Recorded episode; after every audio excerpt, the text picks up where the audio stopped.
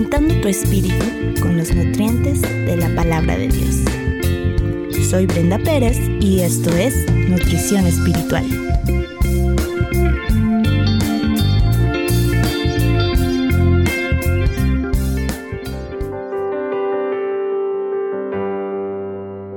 Cambiemos quejas por misericordias. ¿Has tenido un día malo en el que te sientes cansada, molesta o triste?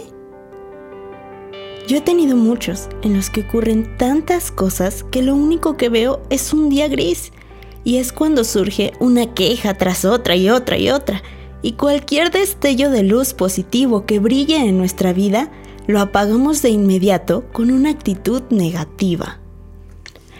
Hace unos meses le diagnosticaron una enfermedad crónica a una persona muy cercana a mí y estuvo en riesgo de morir.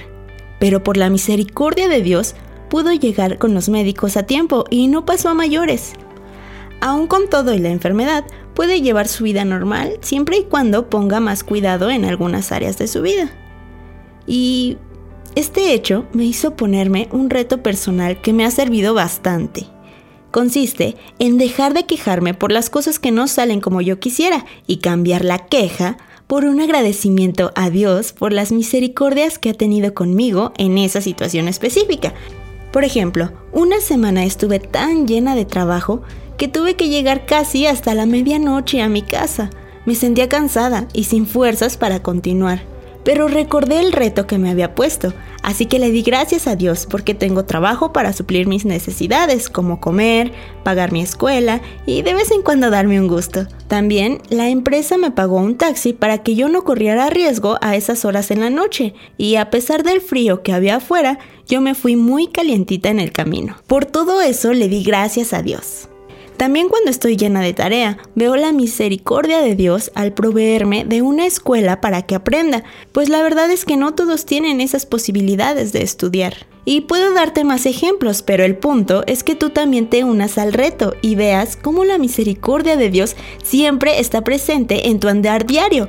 Y solo es cuestión de ponernos los lentes del Evangelio para poder ver las cosas desde una perspectiva diferente. Romanos 8:23 dice, y sabemos que a los que aman a Dios, todas las cosas les ayudan para bien. Esto es, a los que conforme a su voluntad son llamados. Este pasaje no es condicional, ¿eh? No nos dice que si amas a Dios te va a ir bien, no, sino que Dios mismo quiso depositar su Espíritu Santo en nosotros, por eso somos llamados.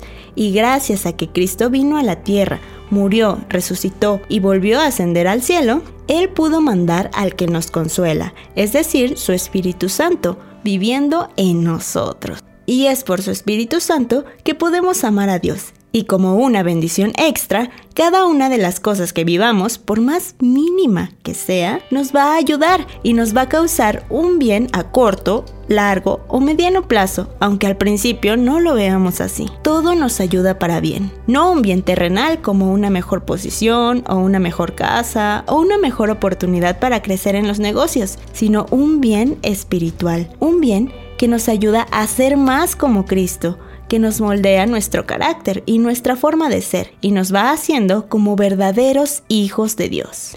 Porque una vez que hagas este reto, no me podrás negar que tus ojos espirituales se abrirán más y te darás cuenta de que todo tiene un propósito, inclusive el sufrimiento. Está el caso del primer libro de Samuel capítulo 1. Ana era una mujer estéril y nadie comprendía su sufrimiento. Su esposo, Elcana, pensaba que su amada exageraba. Su sirvienta se burlaba de ella porque Dios no le concedía tener hijos. E incluso en el templo pensaban mal de ella, pues al orar y solo mover los labios sin expulsar un solo sonido, el sacerdote la tomó por mujer ebria. Pero Ana confió en Dios, se puso los lentes del Evangelio y creyó a la palabra del Señor y sobre todo vio la misericordia de Dios y al poco tiempo pudo dar a luz un niño que decidió consagrar al templo. ¿Y cuál es tu historia? ¿Cuáles son esas quejas que puedes cambiar por acciones de gracias? Te doy una pista de la misericordia más grande que ha tenido para contigo. La vida eterna, el perdón de pecados, la sangre inocente derramada en la cruz en nuestro lugar. Recordemos esto cada vez que algún pensamiento de queja pase por nuestra mente y digamos, gracias Cristo, gracias por tu gracia, por darme tantos beneficios que no merecía y que la situación que estoy viviendo, aunque no me agrade mucho, me va a traer un bien muy grande.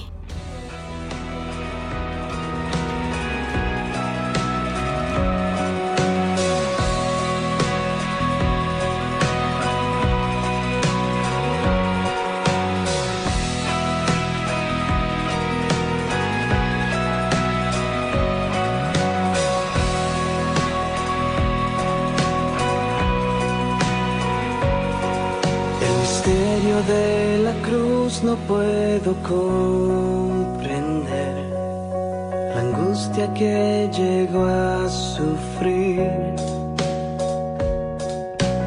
El perfecto Dios su Hijo entregó, la copa amarga Él bebió por mí. Tu sangre mi maldad lavó Gracias Cristo, fue satisfecha la ira de Dios. Gracias Cristo, tu enemigo fui y me siento a tu mesa. Gracias Cristo.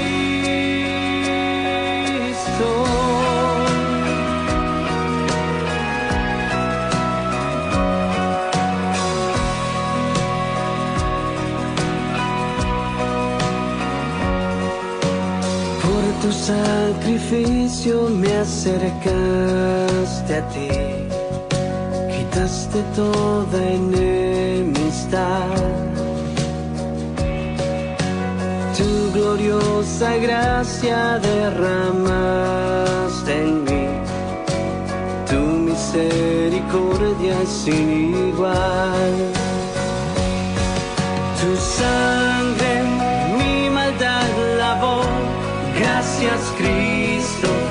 satisfecha la ira de Dios. Gracias Cristo, tu enemigo fui y me siento a tu mesa. Gracias Cristo.